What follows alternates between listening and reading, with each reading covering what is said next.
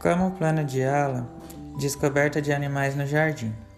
Visamos mostrar para as crianças os pequenos animaizinhos e como são importantes para o ecossistema, mostrando a amplitude da natureza e muitas vezes os animais são tão pequenos que passam despercebidos, mas são de extrema importância.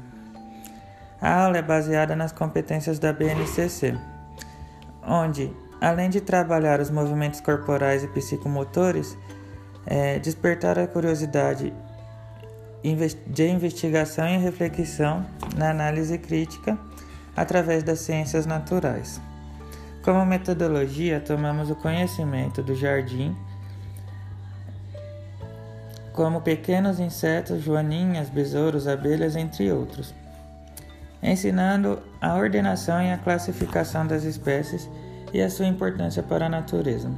Após a coleta desses dados, por forma de brincadeira, as crianças produzirão seus próprios desenhos, pinturas ou colagens conforme a sua preferência.